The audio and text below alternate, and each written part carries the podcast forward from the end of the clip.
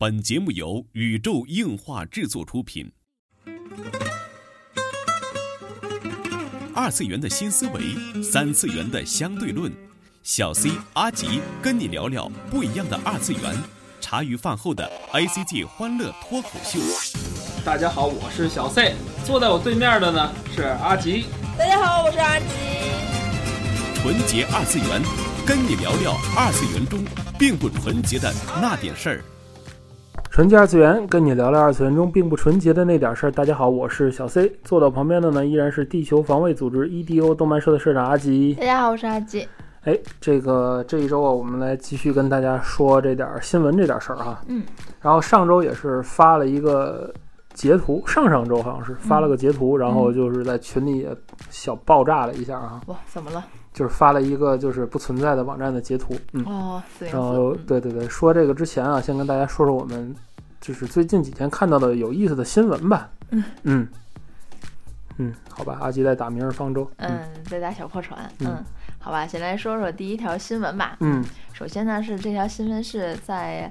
呃，今天早上就是大家听到央二第一时间，对，上周六的时间，然后有这么一条新闻，嗯，就是在上海市，在严厉的又抄了两所，嗯，就是叫做什么做盗版手办、盗版动漫周边的这个，对对对对对对。自从这个叫什么黄金高达事件开始，我觉得上海警方跟这个万代的合作是越来越紧密了，然后主要打击的就上海制作这个假玩具、假模型手办的这么一个。呃，就是一个窝点儿吧，嗯，然后据说销量啊相当大，可能是在淘宝上的销量也是相当大，而且就是希望吧，这些打击的力度能够更大，然后能够就是我觉得能够缓解一下漫展上现在卖这个假手办的问题，嗯。嗯，你怎么看这个问题？哦，因为嗯，说句就是挺不客气的话吧，嗯，天津的漫展基本上都只有卖盗版周边的，对。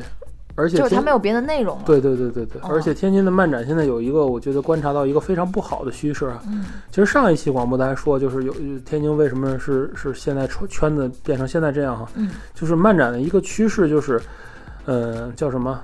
展商更倾向于现在收摊位费的钱，而不是观众的钱。对他这个很恐怖的，不一样。我们就是去某个漫展啊，就是碰到一个我们之前的社团的朋友，然后他在摆摊儿，嗯，然后就据他的爆料吧，现在就是这个叫什么漫展怎么样的一个收入来着？呃，漫展的现在摊位，嗯，呃，差不多要是。特别高端的，所谓高端一点的，好像人气很大的，嗯哼，呃，两天可能要三四千块钱，三四千块钱，对，好贵啊，嗯，两天啊，两天三四千块钱，我听完我都傻掉了。我不知道他们能不能回本啊，不过就是就是我算是知道，就是为什么说盗版手办是砸金蛋啊，什么抽奖啊，摸奖啊，在现在漫展那么火了，一个是说就是现在的小朋友，就是学校门口已经没有咱小时候玩那种摸奖的东西了，嗯。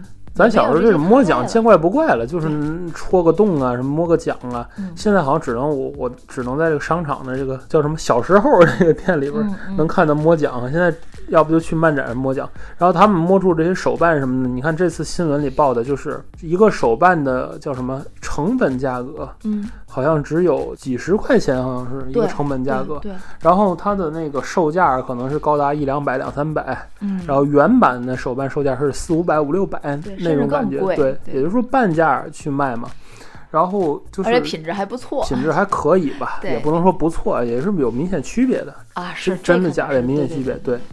但是就是无伤大雅，你买了也也 OK 的那种，嗯，所以说就是很多的孩子们也都去买这个。从电视画面来看，一看就是漫展货。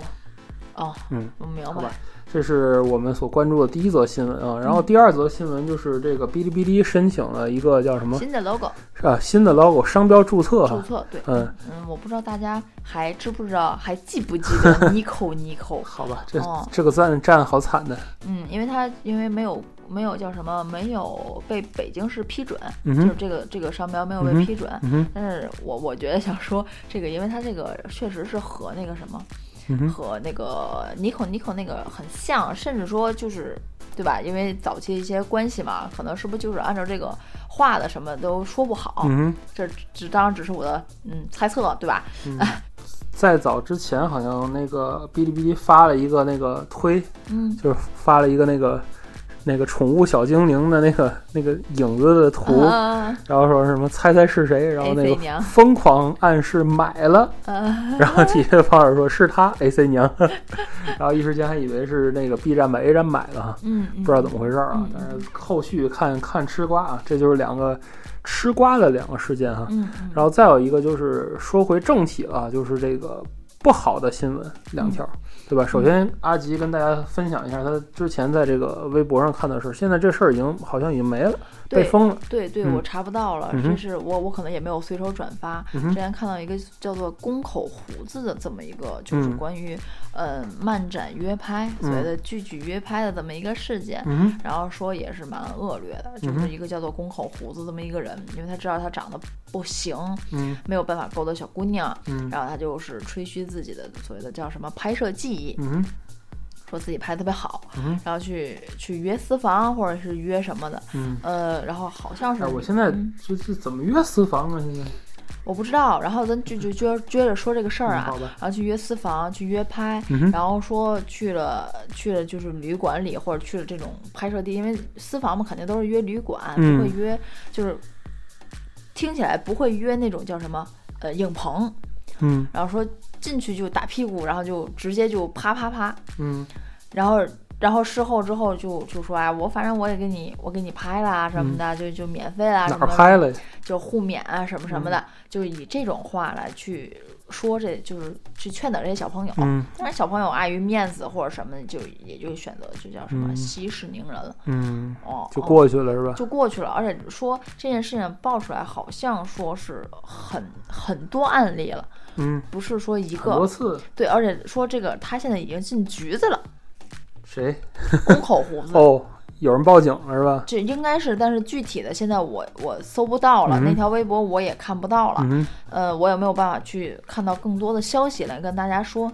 只是因为有这么一件事情，哎，我真的很震惊我，我也我也在想，为什么就是现在还有小孩子比较信这个？为什么啊？对啊，我觉得挺奇怪的。对，而且我我真不知道，就是长成那样。也能勾得到人，我真的特别伤心。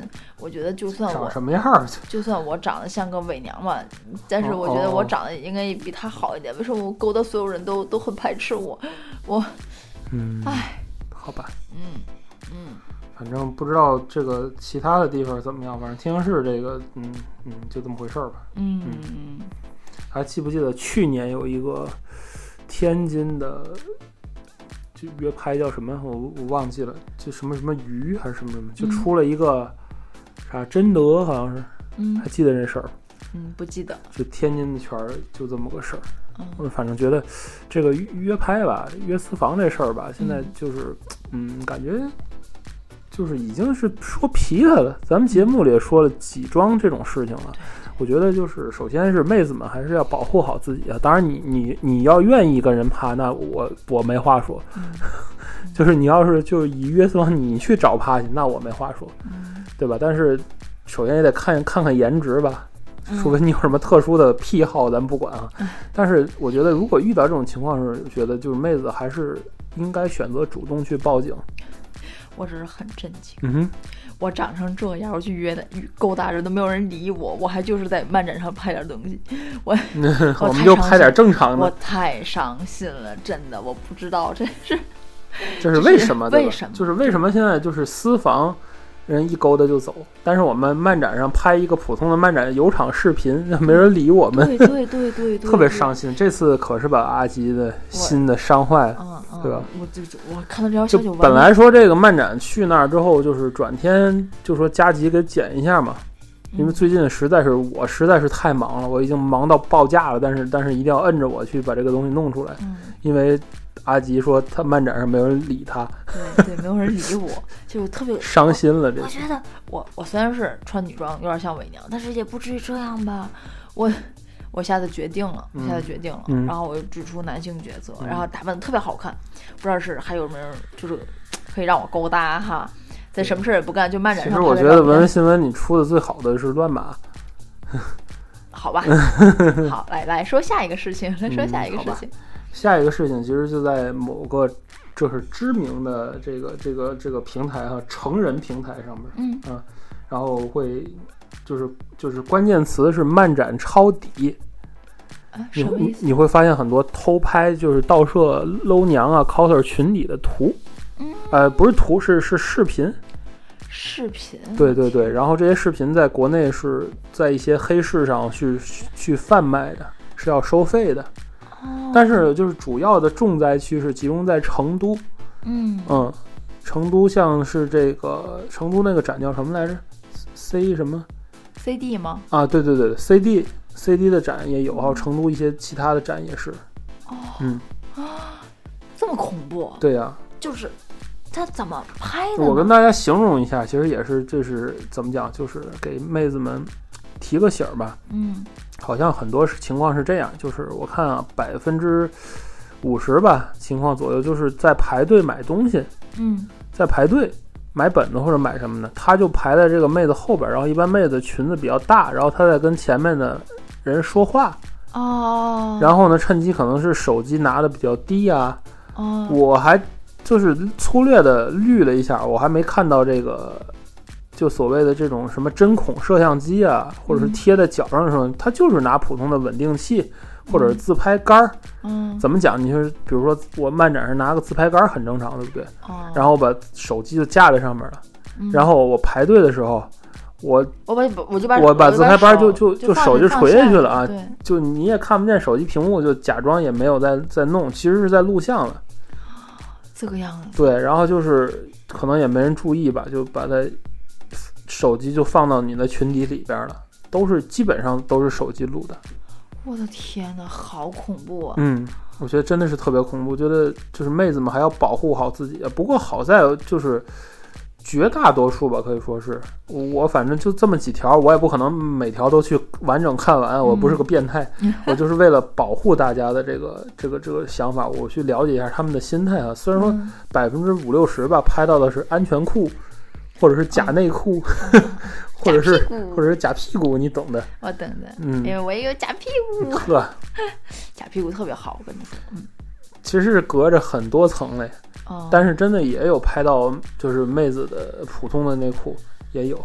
对，因为因为也有的就是我穿的裙子很长，无所谓了。或者就是搂娘嘛。啊，我穿的普通的长裙又不是出 cos 那种，我能理解的。但是令我震惊的就是，他不是一个很不正规的人，他是一个很正规的展。CD 算是一个不错的展。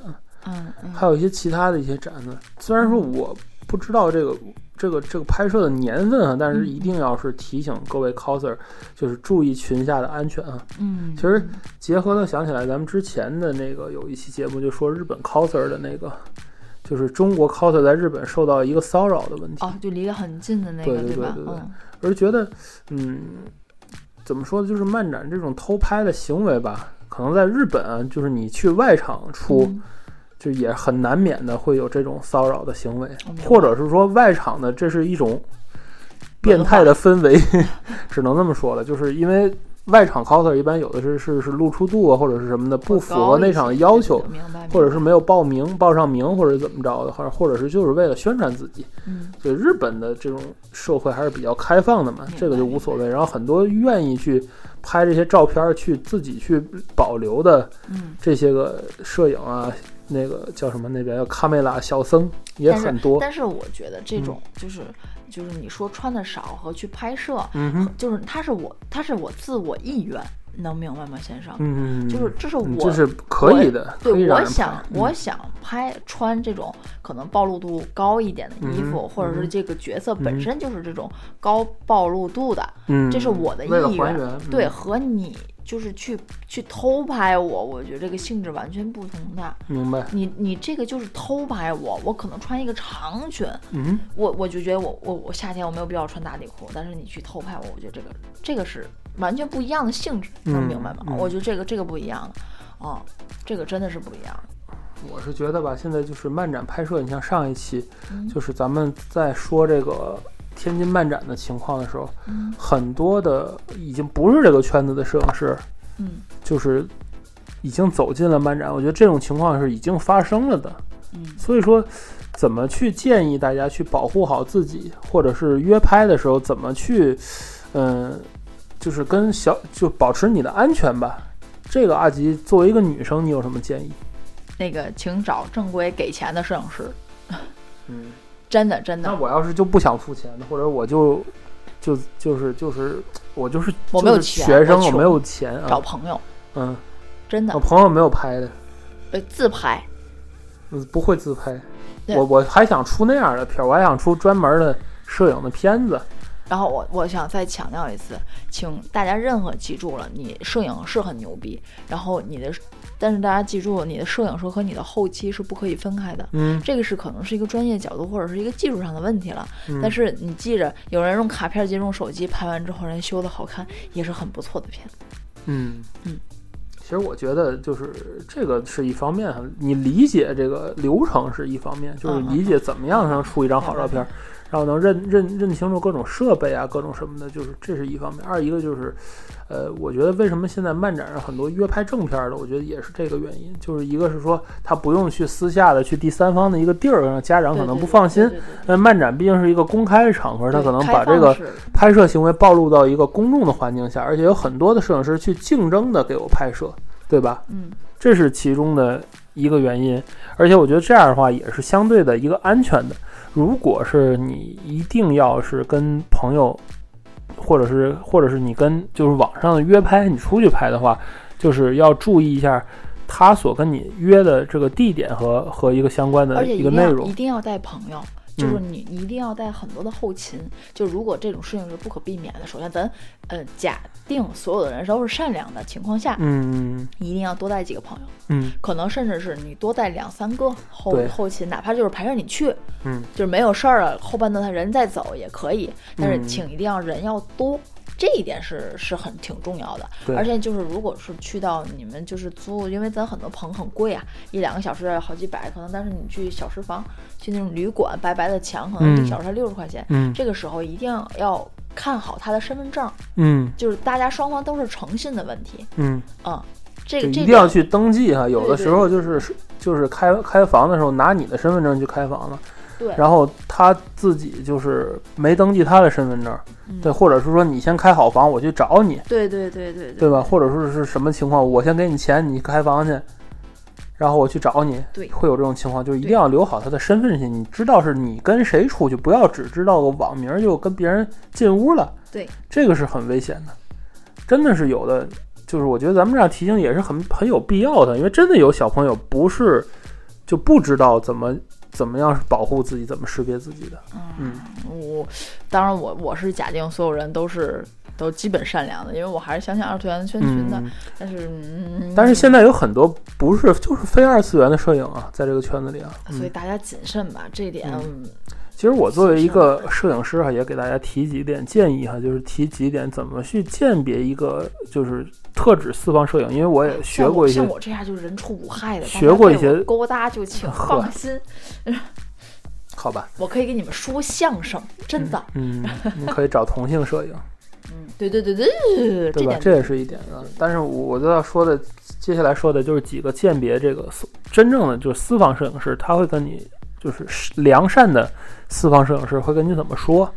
首先就是一个好的私房摄影师，第一点就是他不会跟你，就是叫什么，就是缩小拍摄的尺度，他只会往大了尺度说，就看你是否会愿意。